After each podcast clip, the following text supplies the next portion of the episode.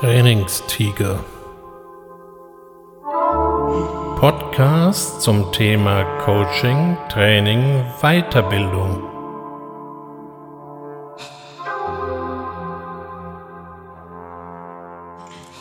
Hallo und herzlich willkommen zum heutigen Trainingstiger.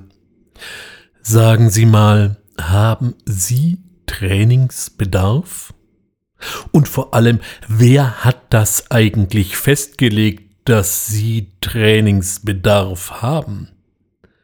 Kamen Sie da selber drauf, dass Sie meinten, Sie müssten sich an der ein oder anderen Stelle weiterbilden?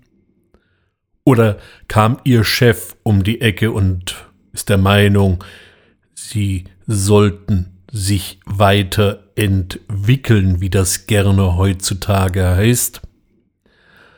Oder fiel die Entscheidung ganz woanders, irgendwo auf globaler Ebene, und das betrifft jetzt Sie und ganz viele andere, die ebenfalls in diesem Konzern oder in diesem Unternehmen arbeiten.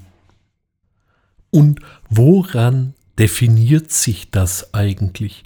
Oder besser gefragt mal im Gegenzug, wenn Sie Trainingsbedarf haben, sich also weiterbilden sollen, dann haben sie das vorher offensichtlich nicht gekonnt, was man von ihnen erwartet. Und man könnte natürlich jetzt mal ganz hart sagen, tut uns leid, sie sind da noch zu dumm. Das sagt natürlich so keiner.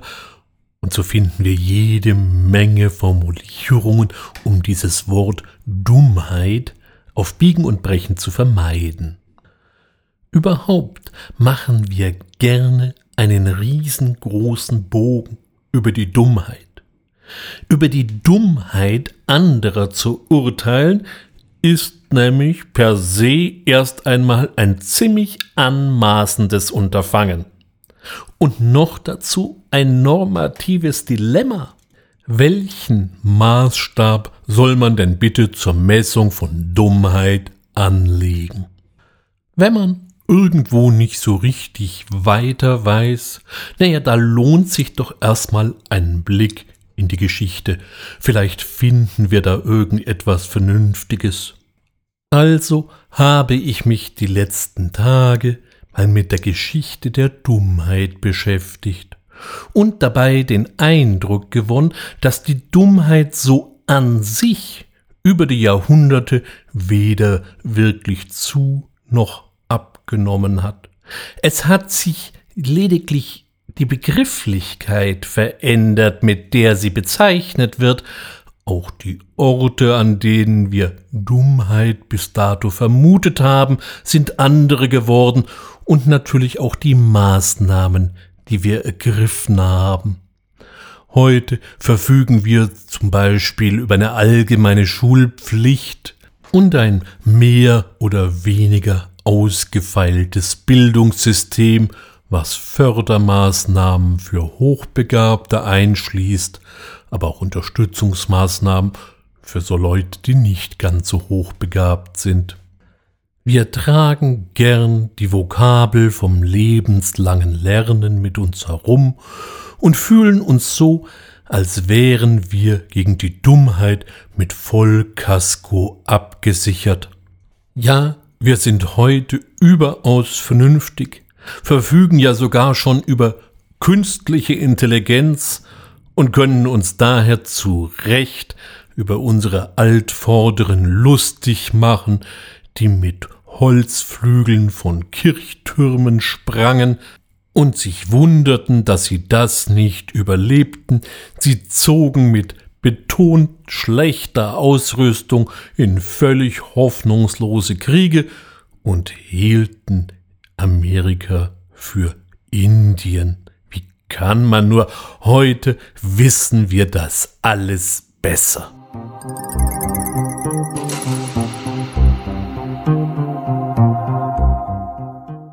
Die antiken Griechen kannten übrigens überhaupt kein Wort für Dummheit. Sie hatten einen ganzen Strauß anderer Begriffe.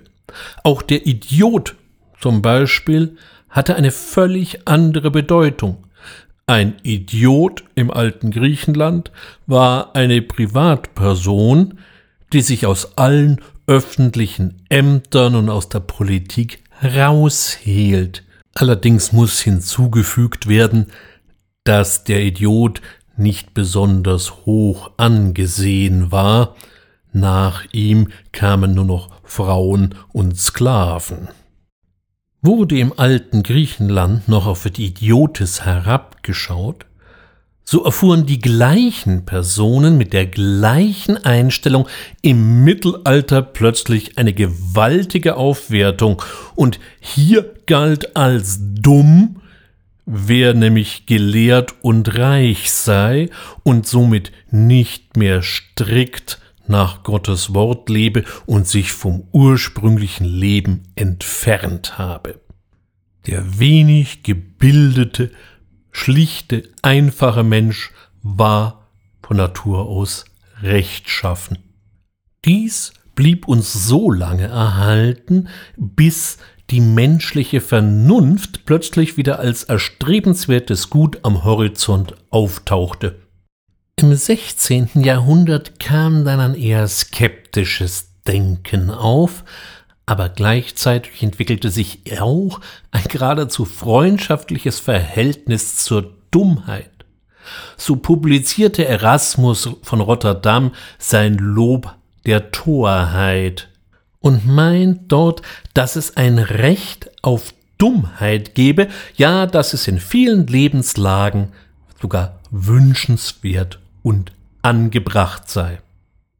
Wer auf der anderen Seite allerdings schon behauptete, in allen Dingen weise zu handeln, der wurde sehr schnell als dummer entlarvt.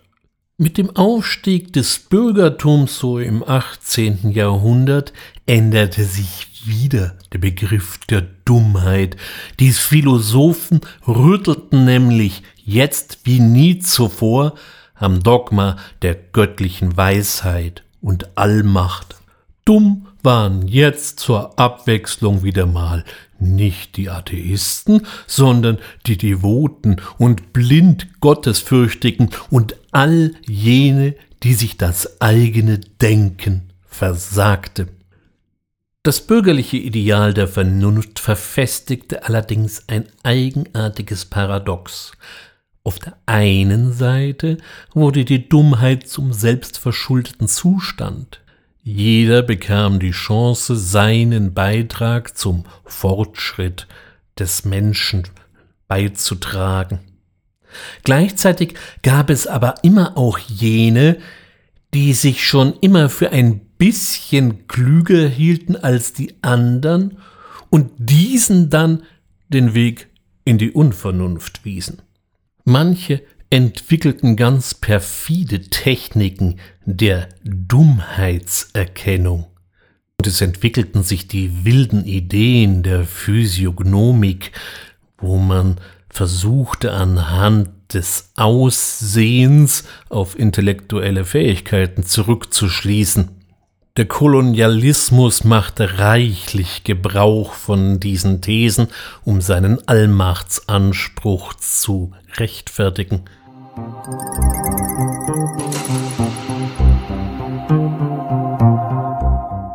Angesichts dieser Thesen, von denen besonders die Nationalsozialisten mehr als ausgiebigsten Gebrauch machten, bleibt die Frage, ob der Mythos der Vernunft der Menschheit eigentlich überhaupt zu retten ist. Nach den Weltkriegen versuchte man die Verantwortung möglichst auf Dumme abzuwälzen, aber es blieb die Erinnerung an die Mobilisierung der Massen hängen. 1895 hatte der französische Arzt Gustave Le Bon schon mal einen sehr interessanten Satz geschrieben.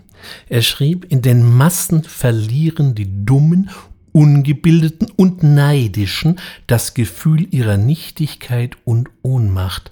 An seine Stelle tritt das Bewusstsein einer rohen, zwar vergänglichen, aber ungeheuren Kraft. Ein sehr prophetischer Satz. Und auch Sigmund Freud sprach 1921 bereits von einer kollektiven Intelligenzhemmung. Und heute muss ich wieder öfter genau an diese Sätze denken. Doch nicht nur in der Masse kann sich die Dummheit verstecken, es gibt auch die Dummheit der eigentlichen Intelligenten. Und die ist weitaus gefährlicher.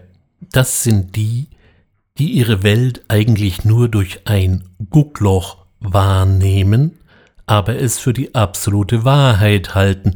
Wenn man es mathematisch formulieren möchte, könnte man auch sagen, Menschen also, die einen Horizont verfügen mit dem Radius gleich Null. Und diesen nennen sie dann ihren Standpunkt. Der Theologe und Widerstandskämpfer Dietrich Bonhoeffer meinte sogar, dass die Dummheit ein wesentlich gefährlicherer Feind des Guten als die Bosheit sei. Denn gegen das Böse lasse sich protestieren, gegen die Dummheit sind wir wehrlos. Unterm Strich bleibt uns also die Dummheit erhalten. Man könnte auch sagen, es scheint fast ein Naturgesetz zu sein, dass die Menschheit nicht allzu viel lernt.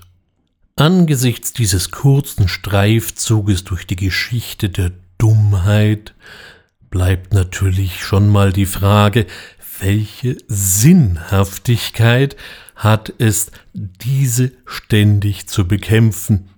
Das, was ich ja zum großen Teil als Trainer eben tue. Ist das nicht eher eine Sisyphus-Arbeit? Zur Erinnerung, Sisyphos, um es genau zu sagen, war derjenige, den die Götter in der Unterwelt dazu verurteilten, einen Fels immer wieder einen Abhang hinauf zu wälzen, und kaum war er fast oben, kullerte das blöde Ding wieder runter, und er konnte von vorne beginnen. Auf der anderen Seite, und das ist vielleicht weit weniger bekannt, war Sisyphos nun wirklich kein Dummer. Er hat viel zur Erweiterung Korinths beigetragen, er war dort Königssohn, zumindest zu Lebenszeiten, und erwies sich durchaus als gewitzt und mit einer gewissen Portion Bauernschleue. Ja gut, das konnten die Götter natürlich mal wieder überhaupt nicht ab. Und wir haben ja gesehen, dass Frevlertum und dadurch abgeleitete Dummheit sich durchaus im Laufe der Jahrhunderte wandelte. Von daher sollte man den Kampf gegen die Dummheit vielleicht nicht einfach so verloren geben. Auch bleibt ja immer noch die Frage, was Sie oder ich oder wir als Dummheit definieren. Robert Musil hat in diesem Zusammenhang den schönen Satz geprägt, dass Dummheit nicht das Fehlen von Intelligenz sei, sondern nur das Ergebnis von Sinnverweigerung. Oder eben anders ausgedrückt, es ist keine Schande, etwas nicht zu können oder nicht zu wissen. Nur die Renitenz in diesem Zustand bleiben zu wollen, finde ich mehr als nur bedenklich. So nähern wir uns jetzt allmählich dem Ende eines zugegebenermaßen heute sehr philosophischen Trainingstigers. Aber vielleicht konnten Sie in den letzten 15 Minuten ja auch etwas für sich mitnehmen und können für sich jetzt so ganz leise sagen, guck mal, jetzt bin ich auch ein bisschen weniger dumm, ich habe wieder was Interessantes gelernt und es hat mir außerdem noch Spaß gemacht. Wenn das so wäre, würde es mich freuen, und bekanntermaßen können wir ja auch vom Dümmsten noch etwas lernen. Wie immer an dieser Stelle bedanke ich mich, wenn Sie mir bis hierher gefolgt sind, freue mich auf ein Wiederhören in der nächsten Woche. Es wird wahrscheinlich etwas weniger philosophisch als heute. Wünsche Ihnen eine gute Zeit. Ihr Ulrich Wössner.